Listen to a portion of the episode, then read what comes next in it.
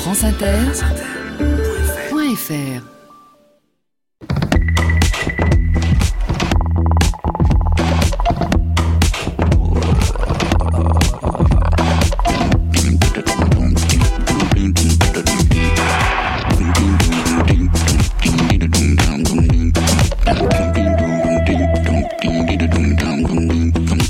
Bonjour à tous.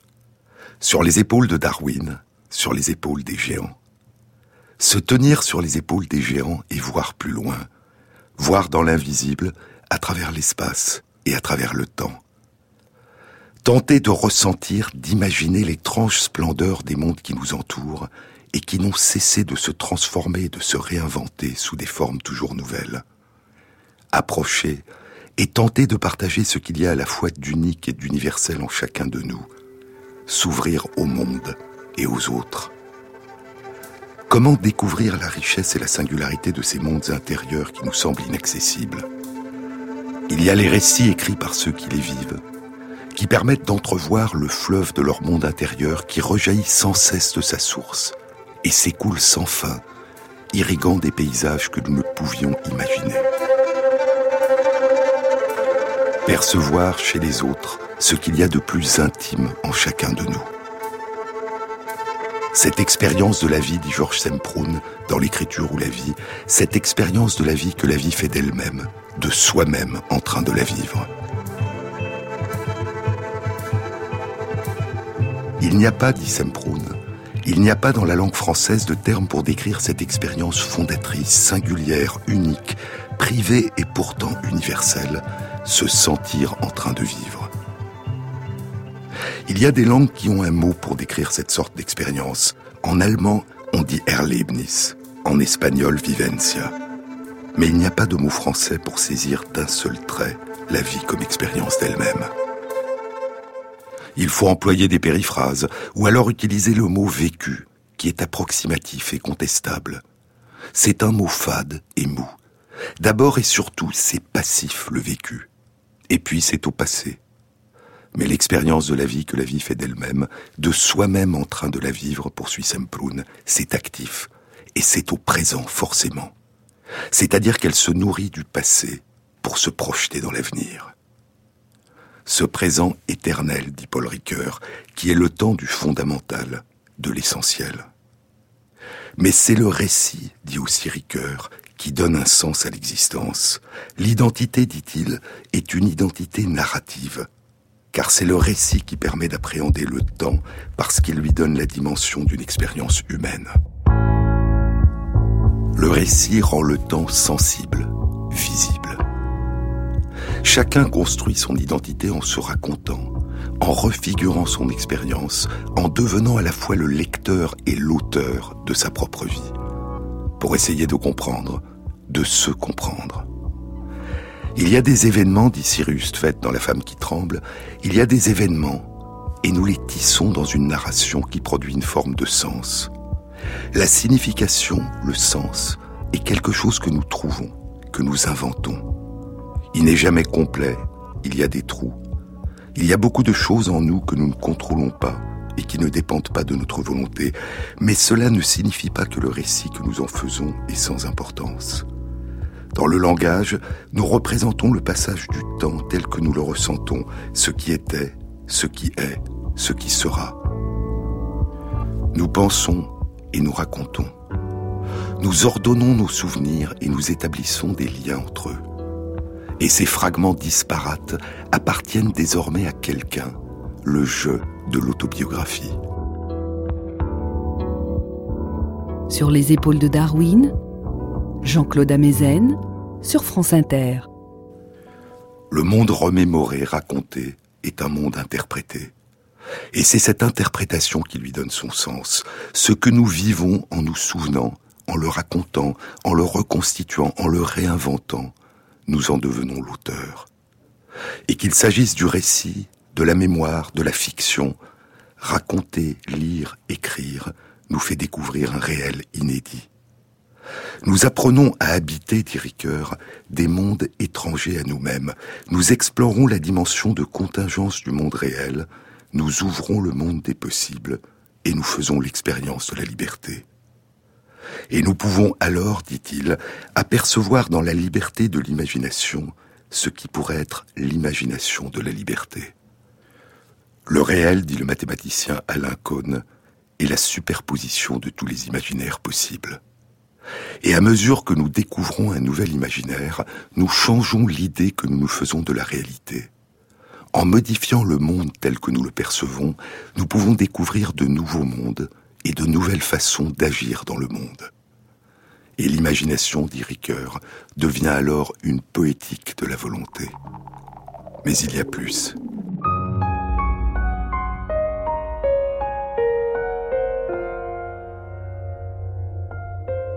Dans le récit que nous faisons de notre vie, il y a toujours un autre, une autre, présent ou absent, à qui nous nous adressons. Le jeu de l'autobiographie, qui n'est personne, dit Sirius Tvet, sans un tu. Car pourquoi racontons-nous après tout? Il y a toujours une autre, un autre, à qui nous nous adressons.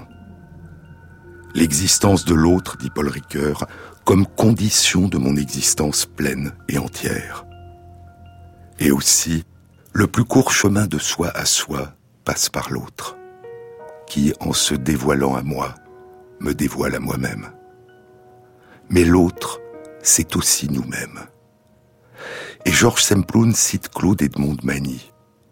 L'écriture, dit-elle, si elle prétend être davantage qu'un jeu ou un enjeu, n'est qu'un long, interminable travail d'ascèse, une façon de se déprendre de soi en prenant sur soi, en devenant soi-même, parce qu'on aura reconnu et mis au monde l'autre qu'on est toujours. L'autre, toujours à découvrir, à reconnaître, à mettre au monde, à réinventer. Comme un manque en nous de la part de nous qui est dans tous les autres, comme un manque dans tous les autres de leur part qui est en nous. Tenter de partager ce qu'il y a à la fois d'unique et d'universel en chacun de nous, s'ouvrir au monde et aux autres, lire, et le lecteur en sait plus long sur un livre que son auteur lui-même, dit Patrick Podiano. Il se passe entre un roman et son lecteur un phénomène analogue à celui du développement des photos tel qu'on le pratiquait avant l'ère du numérique. Au moment de son tirage dans la chambre noire, la photo devenait peu à peu visible. À mesure que l'on avance dans la lecture d'un roman, il se déroule le même processus chimique. Mais pour qu'il existe un tel accord entre l'auteur et son lecteur, poursuit Modiano, il est nécessaire que le romancier ne force jamais son lecteur, au sens où l'on dit d'un chanteur qu'il force sa voix, mais qu'il l'entraîne imperceptiblement et lui laisse une marge suffisante pour que le livre l'imprègne peu à peu. Cette relation intime et complémentaire entre le romancier et son lecteur, je crois que l'on en retrouve l'équivalent dans le domaine musical, dit Modiano. J'ai toujours pensé que l'écriture était proche de la musique, mais beaucoup moins pure que celle-ci. Et j'ai toujours envié les musiciens qui me semblaient pratiquer un art supérieur au roman, et les poètes sont plus proches des musiciens que les romanciers. Comment découvrir la richesse et la singularité des mondes intérieurs qui nous semblent inaccessibles? Il y a la musique des œuvres de fiction, et il y a la musique des récits écrits par ceux qui les vivent. Je suis né un jour bleu de Daniel Tammet. Durant mon enfance, dit-il, aussi loin que je remonte dans ma mémoire, les arbres étaient une source de fascination. J'adorais frotter les paumes de mes mains sur l'écorce rugueuse et ridée. Les feuilles qui tombaient formaient dans l'air des spirales, pareilles aux spirales que je voyais quand je faisais des divisions dans ma tête. Durant de nombreuses années, j'ai grandi sans comprendre le moins du monde la raison pour laquelle je me sentais si différent des autres et si isolé dans le monde qui m'entourait. Je me souviens être resté debout dans l'ombre des arbres qui entouraient le terrain de jeu de l'école, regardant les autres enfants courir et crier. J'ai dix ans et je sais que je suis différent d'une façon que je ne peux ni exprimer ni comprendre. Et plus tard, il y a certainement eu de nombreuses occasions où je sentais que je voulais disparaître je ne semblais être nulle part à ma place, comme si je n'étais pas né dans le bon monde. Les émotions peuvent être difficiles pour moi, elles peuvent être difficiles à comprendre, alors j'utilise souvent les nombres pour m'aider. Si un ami me dit qu'il se sent triste, Je l'imagine en train d'être assis dans l'obscurité du nombre 6, et ça m'aide à ressentir ce même sentiment de tristesse. Les nombres m'aident à mieux comprendre les autres.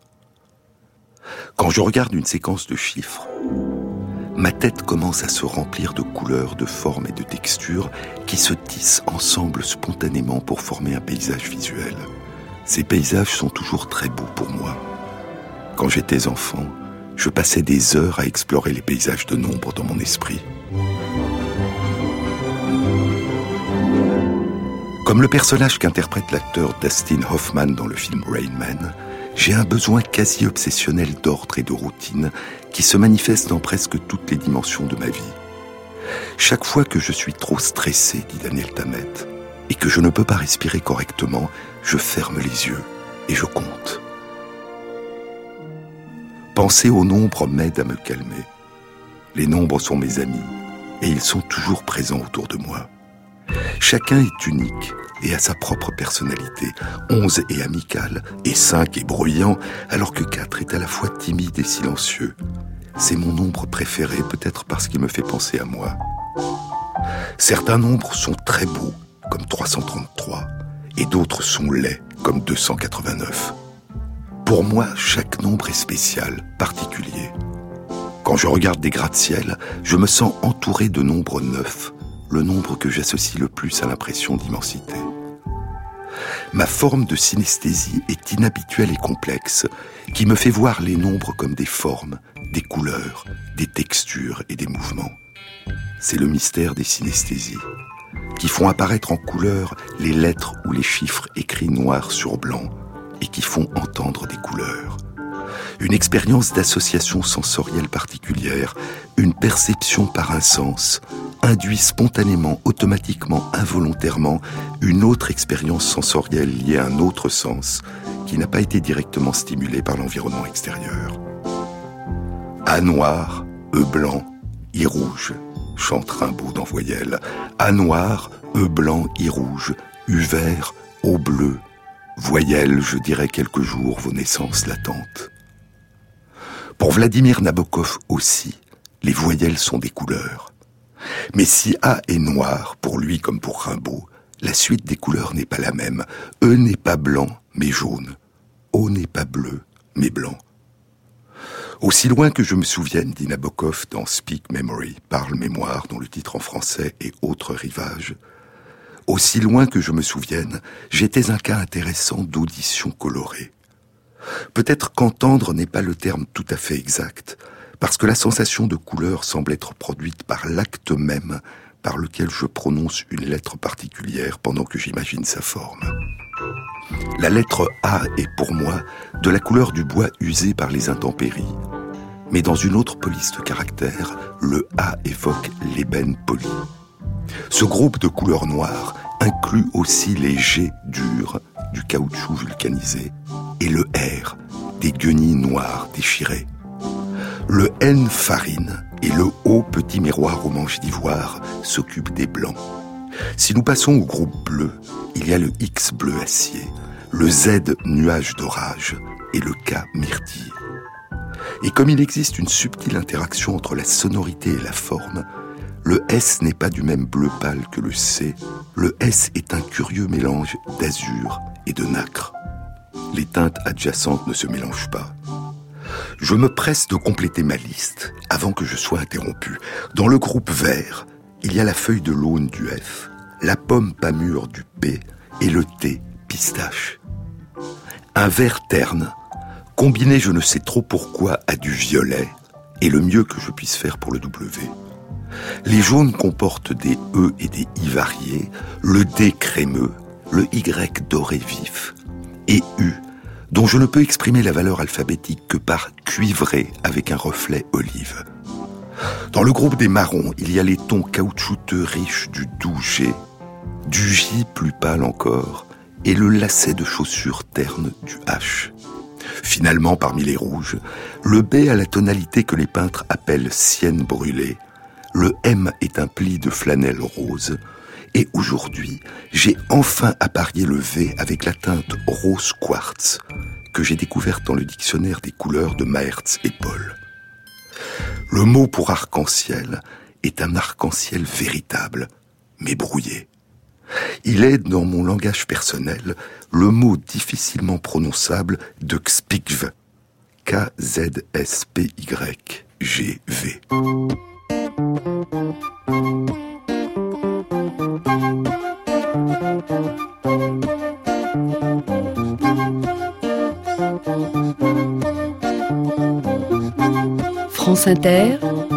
Sur les épaules de Darwin.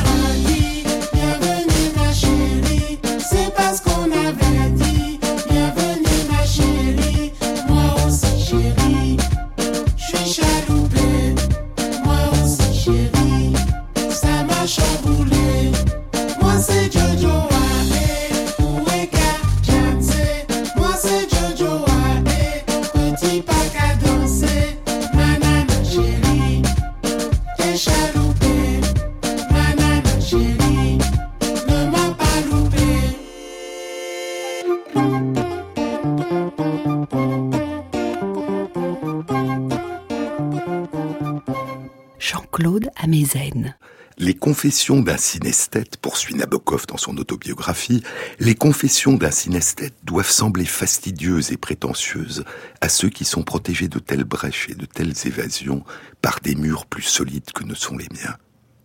À ma mère, pourtant, tout cela semblait normal. Le sujet fut abordé un jour durant ma septième année, alors que j'utilisais un tas de vieux cubes d'alphabet pour construire une tour. Je fis à ma mère en passant la remarque que les couleurs des lettres étaient toutes fausses. Nous avons alors découvert que certaines de ces lettres à elle avaient la même teinte que les miennes et qu'en plus, elle entendait les notes de musique en couleur. En moi, les notes de musique n'évoquaient aucune sorte de couleur. Ma mère fit tout pour encourager la sensibilité générale que j'avais aux stimulations visuelles. Combien d'aquarelles elle a peintes pour moi quelle révélation ce fut quand elle me montra l'arbre lilas qui pousse à partir d'un mélange de bleu et de rouge. Je suis né un jour bleu, dit Daniel Tammet. Je suis né un mercredi. Je sais que c'est un mercredi parce que la date est bleue dans mon esprit. Et les mercredis sont toujours bleus, comme le nombre 9 ou le son des voix bruyantes en train de se disputer. J'aime ma date de naissance à cause de la façon dont je suis capable de visualiser les nombres qu'elle contient comme des formes lisses et rondes, semblables à des galets sur la plage. C'est parce que ce sont des nombres premiers. Le 31 janvier 1979, 31 1 1979 sont des nombres premiers qui ne peuvent chacun être divisés que par un et par eux-mêmes. Je peux instantanément reconnaître chaque nombre premier jusqu'à 9973 en raison de leur qualité particulière qui les fait ressembler à des galets. C'est simplement la façon dont fonctionne mon cerveau. Et les nombres ont pour lui des couleurs, des textures, des mouvements. Le nombre 1, par exemple, est d'un blanc clair et brillant, comme si quelqu'un dirigeait le faisceau d'une lampe torche sur mes yeux. 5 est un coup de tonnerre ou le bruit des vagues qui se brisent sur les rochers. 89 me rappelle la neige qui tombe. Mon type de calcul favori est d'élever un nombre à une puissance, c'est-à-dire de le multiplier par lui-même un nombre donné deux fois. Multiplier un nombre par lui-même une fois s'appelle l'élever à la puissance 2 ou au carré. Par exemple, le carré de 72, 72 multiplié par 72 est égal à 5184. Le carré d'un nombre prend toujours une forme symétrique dans mon esprit, ce qui le rend particulièrement beau pour moi. Multiplier le même nombre trois fois par lui-même s'appelle l'élever à la puissance 3 ou au cube. Le cube de 51, 51 par 51 par 51, est égal à 132 651. Je vois en moi chaque résultat d'élévation d'un nombre à une puissance différente sous la forme d'un motif visuel différent. À mesure que les sommes et leurs résultats augmentent, les formes mentales et les couleurs deviennent de plus en plus complexes. Je vois 37 à la puissance 5. 37 par 37 par 37 par 37 par 37 égale 69 343 957 sous la forme d'un grand cercle composé de plusieurs petits cercles courant de haut en bas dans le sens des aiguilles d'une montre. Daniel Tammet se promène mentalement dans les reliefs et les couleurs des paysages de nombre qu'il a mémorisés. Il y a 11 ans, le 14 mars 2004, le 14 mars est la journée internationale du nombre pi parce que mars est le troisième mois de l'année, mars 14 c'est-à-dire 3,14. Daniel Tammet a établi un record. Il a récité de mémoire en public 22 514 décimales du nombre pi. Pourquoi apprendre par cœur le nombre pi à tant de décimales près, lui a-t-on demandé. Parce que c'est un nombre extrêmement beau, exceptionnel, a répondu Tamet. Comme la Joconde ou une symphonie de Mozart, le nombre pi peut être aimé pour lui-même. Certaines personnes voient des couleurs lorsqu'elles entendent certains sons, comme la maman de Nabokov, et comme probablement le compositeur Olivier Messiaen, qui décrit ainsi le deuxième mouvement de son quatuor pour la fin des temps, des cascades douces d'accords bleus et mauves, or et vert, et violet rouge, bleu orange, le tout dominé par des gris acier.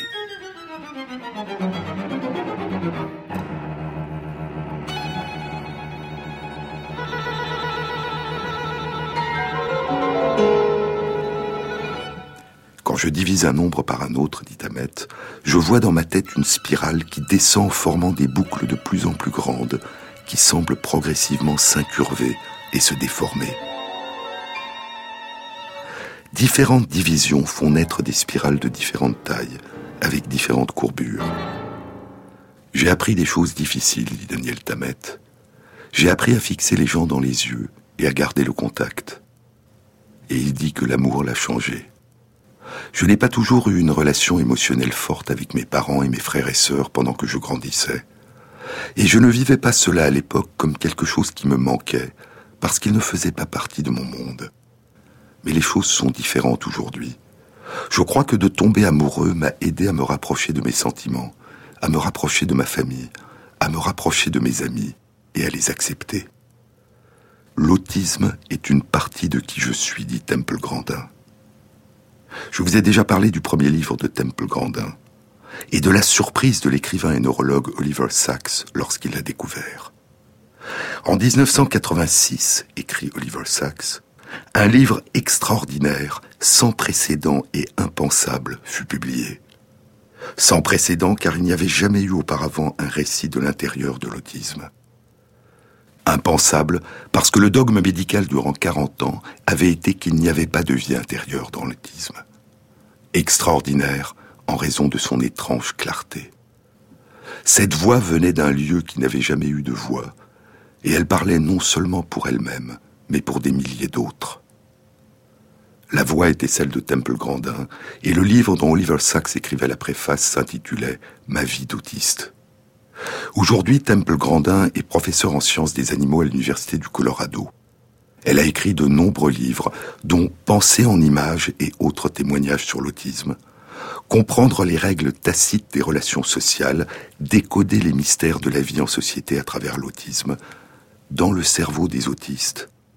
Et deux livres sur l'une de ces passions, la perception des sensations et des émotions des animaux, l'interprète des animaux, et Animals Makes Us Human, les animaux nous rendent humains. Il y a les livres de Temple Grandin, il y a les livres de Daniel Tammet, Je suis né un jour bleu, Embrasser le ciel immense, L'éternité dans une heure.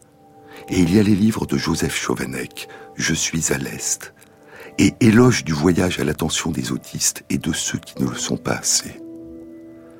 J'ai eu la chance d'apprendre à parler tant bien que mal, dit Joseph Chauvanec. Je ne peux pas dire à quel moment j'ai commencé. L'amélioration de mon élocution est restée relativement compliquée pendant longtemps, jusqu'à maintenant, diront les mauvaises langues comme la mienne. Vers l'âge de 6 à 7 ans, un étroit cercle familial, mes parents, ma sœur, pouvait comprendre ce que je disais, mais les autres avaient beaucoup de mal. Je me souviens encore de scènes où la personne me faisait répéter encore et encore pour comprendre ma phrase, avant de se tourner vers mes parents pour l'interprétation. Avant d'exiger quoi que ce soit d'un enfant, il faut d'abord s'entendre sur ce que parler veut dire. Veut-on que l'enfant émette des sons comme le font les adultes, comme les enfants de son âge le font ou sont censés le faire? Veut-on qu'il comprenne les choses, et si oui, lesquelles? Ces interrogations sont loin d'être oiseuses. Un enfant sachant lire des chartes médiévales en latin et les commenter par écrit, tout en ne sachant pas parler, est-il un attardé mental? Et si le même enfant n'avait jamais été mis face à une charte médiévale en latin? Nous nous acheminons peu à peu vers la question qui hante la scolarité. Si vous ne savez ni jouer au cerceau ni nouer vos lacets, mais que vous vous passionnez pour le calcul différentiel, avez-vous les compétences pour passer en année supérieure de maternelle? Êtes-vous bien entré dans les apprentissages, comme on dit, sous-entendu ceux de la maîtresse? À mes troubles d'élocution s'ajoutaient d'autres problèmes. Quand je parlais, je racontais des choses que même avec une diction parfaite, beaucoup d'interlocuteurs n'auraient probablement pas comprises. Des listes de noms d'étoiles, par exemple. Supposons que vous soyez psychologue, poursuit Chauvenec. On amène un enfant autiste dans votre cabinet qui commence par ces mots Alnitak, Alnilam, Mintaka. Concluriez-vous à quelque forme de psychose infantile, d'autisme compromettant toute forme de communication humaine, ou bien reconnaîtriez-vous les noms de trois étoiles de la ceinture d'Orion et entameriez-vous un riche échange astronomique? Écrire, je crois, est plus facile que parler. La synchronisation des mouvements est moins ardue. Vous pouvez ralentir et arrêter si vous le souhaitez. Je suis incapable de dire quand et comment j'ai appris à lire et à écrire, dit Chauvanec. Il n'en subsiste que quelques marques temporelles. En décembre 1983, il a deux ans. Il fait un dessin et au verso, il écrit son nom, Chauvanec.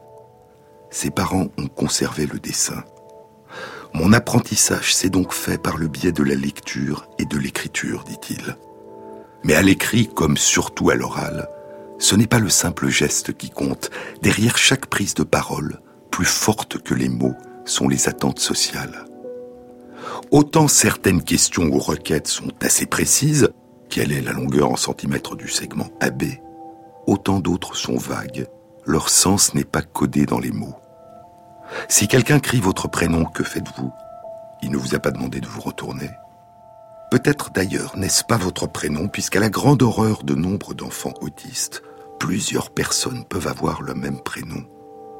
Il ne faut pas réduire les gens à un numéro, mais les réduire à un prénom n'est guère plus flatteur. Durant ma toute petite enfance, une fois en Suisse, mes parents ont vécu un instant traumatisant. Je m'étais perdu et je ne répondais pas à leurs appels. J'étais en fait dans le buisson juste devant eux. Mais ils avaient omis de me demander de pousser un cri quand ils criaient mon prénom. Felicidade foi embora e saudade no meu peito ainda mora e é por isso que eu gosto lá de fora porque sei que a falta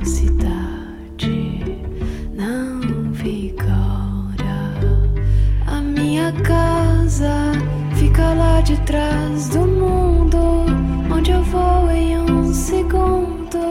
Quando começo a cantar, o pensamento parece uma coisa toa. Mas como é que a gente voa quando começo a pensar? Rururu,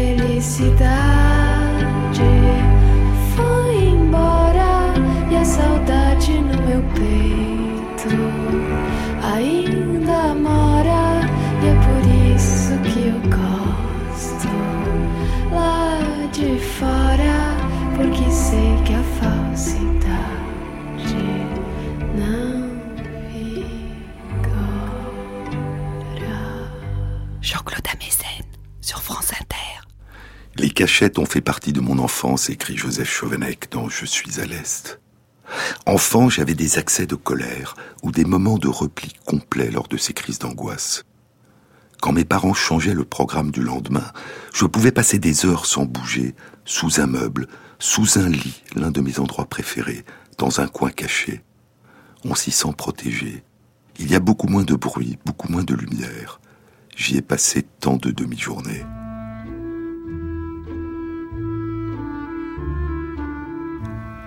Mes parents ont toujours su négocier, imposer ma présence à l'école malgré les difficultés. Pour les enseignants, j'étais un enfant à problème, en pire.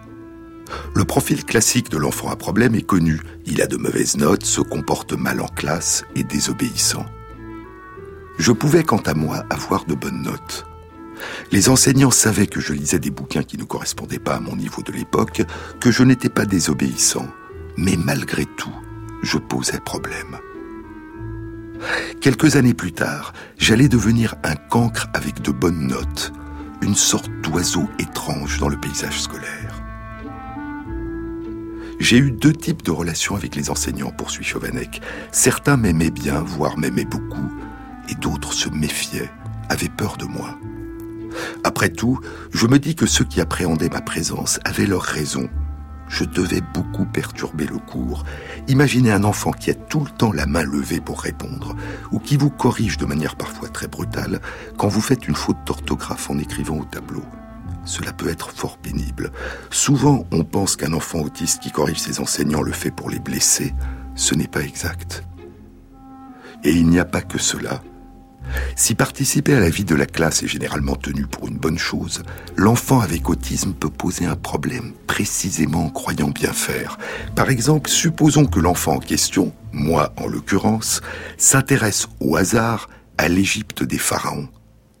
Quand vient dans le programme scolaire le moment de parler de l'Égypte, votre classe tournera à l'enfer, parce que l'enfant aura tout le temps la main levée, vous interrompra pour corriger telle ou telle chose que vous avez dite ou pour en rajouter, et il ne pourra peut-être pas comprendre que le programme prévoit de traiter cela en une demi-heure et pas en une année entière. L'Égypte était pour moi une obsession. Pendant quelques années, je n'avais en tête quasiment que ce pays, son histoire et la liste des pharaons de 30 dynasties que je connaissais par cœur. Récemment, en marchant dans Paris, je me suis arrêté par hasard devant une vitrine. Avec un petit pincement au cœur, j'ai lu le nom d'un établissement privé de cours d'égyptologie. Tous mes souvenirs d'enfance sont remontés. Il y a tant d'années, je leur avais écrit, mes parents me dictant la lettre pour qu'ils m'envoient leur catalogue. Bien sûr, je ne m'étais pas inscrit faute d'argent. Mais me retrouver face à cet institut m'a procuré un vrai choc. Tout comme il y a quelques années, quand de la même façon j'ai découvert la façade de la maison de l'astronomie rue de Rivoli, un établissement un peu mythique de mon enfance. Des rencontres dont je n'ai parlé à personne et qui disent mieux qu'une longue argumentation l'utilité des apprentissages personnels de l'enfant autiste, même et surtout quand ils apparaissent inutiles ou absurdes pour son âge. Joseph Chauvanec est diplômé de Sciences Po et docteur en philosophie. Durant des années, il a rédigé les discours de l'adjoint aux questions concernant les personnes handicapées à la mairie de Paris. Il a appris un grand nombre de langues vivantes et mortes et est devenu un grand voyageur. Il raconte ses voyages et ses découvertes des autres dans Éloge du voyage à l'attention des autistes et de ceux qui ne le sont pas assez. C'était après une nuit éprouvante, écrit-il, nuit de doute, la dernière sur place, où je pensais être pris au piège de Sistane au Balouchestan, ne plus pouvoir en sortir, retrouver Téhéran, la modernité lointaine. Au matin, dans la chaleur relative de ce qui était pourtant l'un des jours les plus froids de l'hiver, je finis par trouver la station de bus. Et après des heures d'attente, le bus vers l'ouest s'ébranla, passa les checkpoints, marquant chaque fois de longues pauses. Soudain, le néant. Sur des centaines et des centaines de kilomètres, un paysage entièrement minéral allait nous accompagner. Calme et ensoleillé au début, de plus en plus étrange par la suite. Ce n'est qu'en fin d'après-midi, au cours d'une escale, que je compris. Le sable fouettait le visage avec une violence telle que la tempête de sable s'annonçait redoutable. Au cours du trajet, le chauffeur s'arrêta. La police venait de donner ordre à tous les bus de cesser de circuler. Une voiture, l'une des dernières encore sur la route, roulant lentement, s'approcha. Un inconnu se proposait gracieusement de m'accompagner à destination. Par une visibilité nulle, entre des palmiers presque couchés sous la râpe sableuse qui s'abattait sur eux, j'entrais dans la cité maudite de Bam.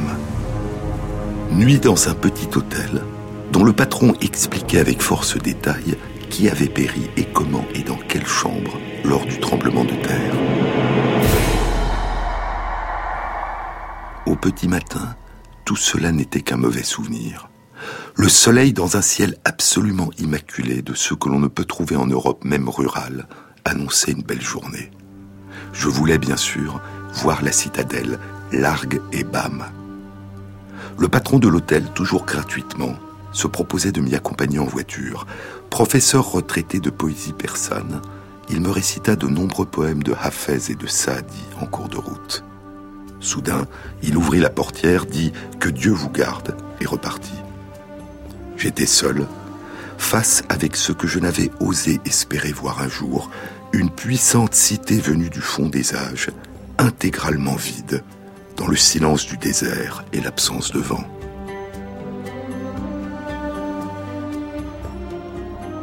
En Europe, les antiques cités sont soit détruites et méconnaissables comme Pompéi, soit réduites à quelques maisons détournées à un usage touristique.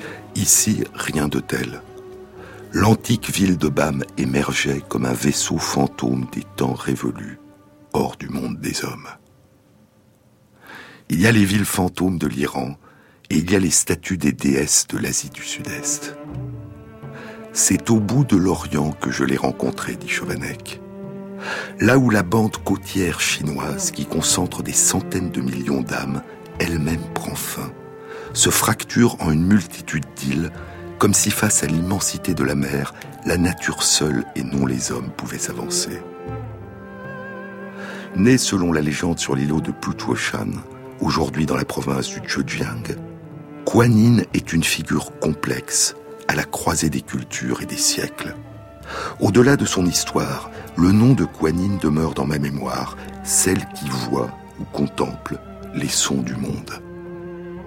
Avec le temps, la pression humaine se fit plus forte. À l'orée du paradis des îles de Kuanyin grandit une immense métropole, Shanghai et ses villes associées.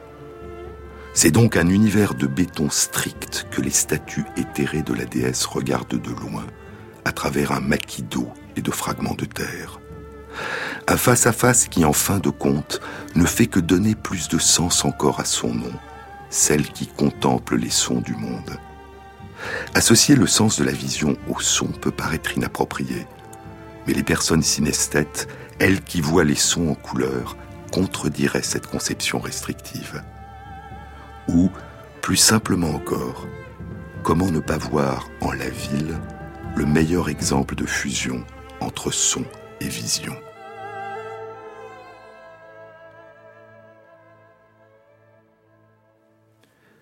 L'autisme est une partie de qui je suis, dit Temple Grandin à Oliver Sacks. Mais il y a tant d'autres façons différentes et singulières d'affronter l'épreuve et l'inconnu, de s'approprier ce qui émerge en soi d'inconnu à soi ou aux autres. Tant de façons uniques et singulières de se construire, de se mettre au monde, de se réinventer. Parfois, dit Chauvanec, quand j'utilise l'expression personne avec autisme, on me la reproche. On ne peut pas avoir l'autisme comme on a une montre. On peut être autiste. C'est donc un peu par provocation que je continue de dire avec autisme, en l'alternant certes avec d'autres expressions. Non pas que je crois que l'on puisse avoir un jour l'autisme comme une valise, un parapluie, diront les psychanalystes et les amateurs de blagues psychanalysantes, et le laisser le lendemain à la maison, mais parce que la simple allusion à cette possibilité met en lumière le fait que la personne, quoi qu'il arrive, dépasse toujours de sa valise. En somme, je crois que l'être humain est très complexe, que l'on ne peut jamais le décrire par un seul critère. C'est pour cela que je ne peux me définir par l'autisme. L'autisme est l'une de mes particularités, comme par exemple le fait que je mesure environ 1m95.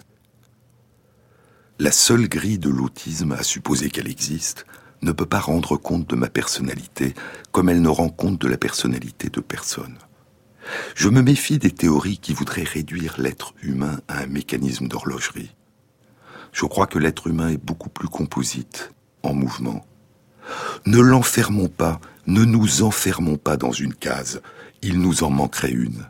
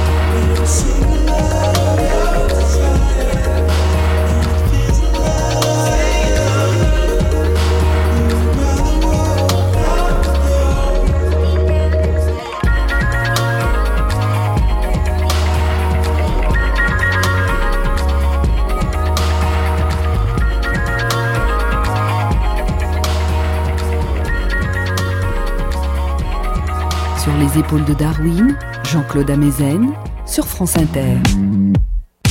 Je sais que j'ai une maladie, et pourtant je ne suis pas cette maladie, et je ne le serai pas.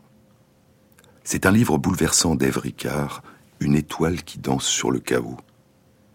Il faut beaucoup de chaos en soi, dit Nietzsche. Il faut beaucoup de chaos en soi pour accoucher d'une étoile qui danse.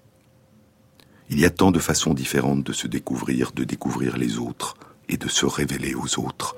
Quand les jeux sont finis, dit Ève Ricard, nos yeux s'ouvrent à cette simplicité. Ce monde que nous voyons est notre regard. Et encore, rien ne nous vient que de nous. L'autre m'est nécessaire pour recevoir. Je suis nécessaire à l'autre pour qu'il donne. Le livre commence ainsi. Unique et semblable à tout autre par les joies, par les peines, par les peurs, par leur apaisement, du vif désir à chaque aube renaissante, ma vie a suivi son cours vagabond. Unique et semblable à chaque femme, j'ai été épouse, amante, j'ai connu en moi l'enfant. J'ai aimé et l'amour ne s'est jamais éloigné. Unique et semblable à tout autre ont été mes souffrances. À chacune, le temps des défaites et des victoires. Un premier signe inexpliqué sur l'île de Patmos en Grèce. Deux années passent, j'ai du mal à écrire. Puis mon corps devient plus raide, à l'image de ma pensée qui, semble-t-il, se rigidifie.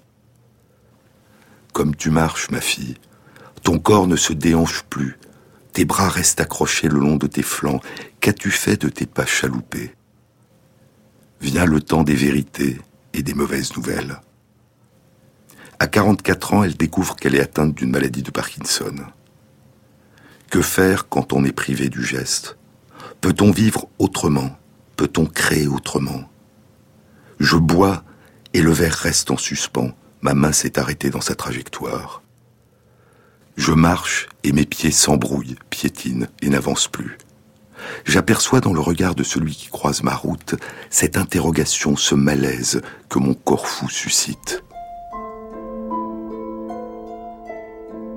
Qu'est-ce que la différence? Où commence la différence? Comment la vivre? Face à un adversaire invincible, je mène un autre combat. Au sentiment d'injustice et de fatalité, j'oppose ces paroles J'ai une maladie et non je suis malade. Ce combat me laisse la vie. Mon être n'est pas malade. La victoire est celle intime et spirituelle de l'esprit. Je marche mal, parfois pas du tout. Pourtant, chaque jour se lève une lumière qui éclaire mon âme. Une force bat en moi, ma force à aimer, à partager, à désirer, à rêver. Le présent s'agrandit au-delà des murs de la maladie, l'esprit traverse les transformations au cœur de la vibration continue du monde. Des noms, dit Ève Ricard, des verbes, des adjectifs. Légèreté et rigueur réalisent le secret de cet alliage précieux, le langage. Dire au plus près de sa pensée, sans alourdir la phrase, laisser la beauté apparaître. Le langage est une musique composée de liberté et de règles incontournables. Inviter les enfants à faire cette découverte, c'est mon métier d'orthophoniste, une part de ma vie. À Sandrine, à Cindy, à Diane, à Pascaline, à Leila, à Soria, à Bachir, à Raphaël, à Yann, à Alexandre, à Mohamed, à Olivier, à vous qui avez souffert si tôt, que la vie vous soit plus douce. Je vous souhaite d'être aimé. Apprendre à lire, c'est donner à lire. Dans une école, il y avait des enfants pas comme les autres. Ils étaient différents, cela était dit. Ces enfants ne savaient pas lire. Dans cette école, pendant des années, j'ai fait avec eux un chemin. Les mots étaient notre aventure. Et Ève Ricard a décrit cette aventure dans La Dame des mots. Et avant encore, elle a écrit Parkinson Blues. Cette maladie, dit-elle dans Une étoile qui danse sur le chaos, cette maladie embarque mes enfants, mon homme, ma famille, mes amis, mon métier. Ce que la maladie de Parkinson comporte d'inconnu pèse lourd dans le cœur des aimés. Cela, je le refuse. Femme, mère, amie j'étais. Femme, mère, amie je suis. Pendant dix ans, j'ai regardé le ciel, aimé les étoiles, remercié la terre, planté des arbres, respiré les parfums. J'ai ri, parler, marcher et protéger l'amour. En écrivant Parkinson Blues, je sentais sous mes doigts la jouissance du langage. J'ai posé le poids des mots pour rendre au monde sa beauté. Il y a la vie, pleine de désir d'elle-même, cette vie en nous qui ne cesse de jouir avec la splendeur des crépuscules, le roulement des vagues. Nous regardons le monde, nos yeux voient, nos oreilles entendent, notre cœur respire sa mystérieuse totalité. J'ai déposé les armes et ne combats plus ce qui vient me prendre chaque jour un peu plus. Il y aura toujours quelque chose en nous de la promesse de la vie. Il y a tant d'amour à vivre, tant de fleurs à chaque printemps, tant de silence dans un flocon de neige. Tant de marelles d'enfants et d'enfants qui, devenus grands, verront leurs enfants tracer à leur tour des marelles à la craie. Tant d'arbres et d'ombrages où s'asseoir face au monde. L'essence de la vie est une source qui coule entre nos mains et nous ne pouvons pas la retenir, elle est partout. L'orage approche, dit Evricard. Cinq heures du matin, je guette les prémices du jour. Hier, j'ai terminé ce livre. Face au ciel déchiré d'éclairs et de tonnerres, assise sur l'escalier de pierre, je suis seul et j'attends. Le cœur brûlant, j'appelle la pluie. Elle arrive violente, et je m'en vais ivre de terre et d'eau, dansant parmi les herbes hautes. Je vois sous mes pas jaillir par milliers de brèves étincelles.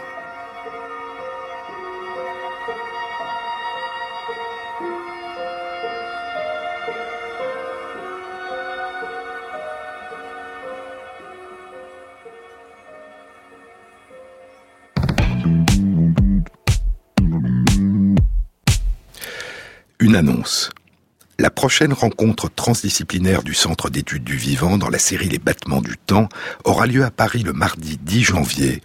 Cette rencontre aura pour thème Rosetta, Mars, la Terre et l'émergence de la vie. Elle sera animée par Jean-Pierre Bibring, astrophysicien, l'un des piliers de la mission Philae Rosetta sur la comète Chury et des missions Mars Express et ExoMars de l'Agence spatiale européenne. Vous trouverez tous les renseignements concernant ces événements sur la page de l'émission sur le site franceinter.fr.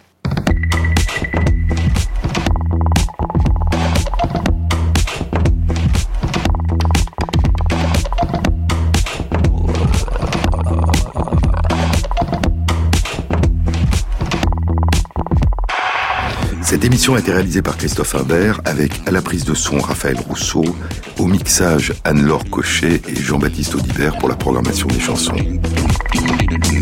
Et merci à Christophe Magère qui met en ligne sur la page de l'émission Sur les épaules de Darwin, sur le site franceinter.fr, les références aux articles scientifiques et aux livres dont je vous ai parlé. Bonne fête, à samedi prochain.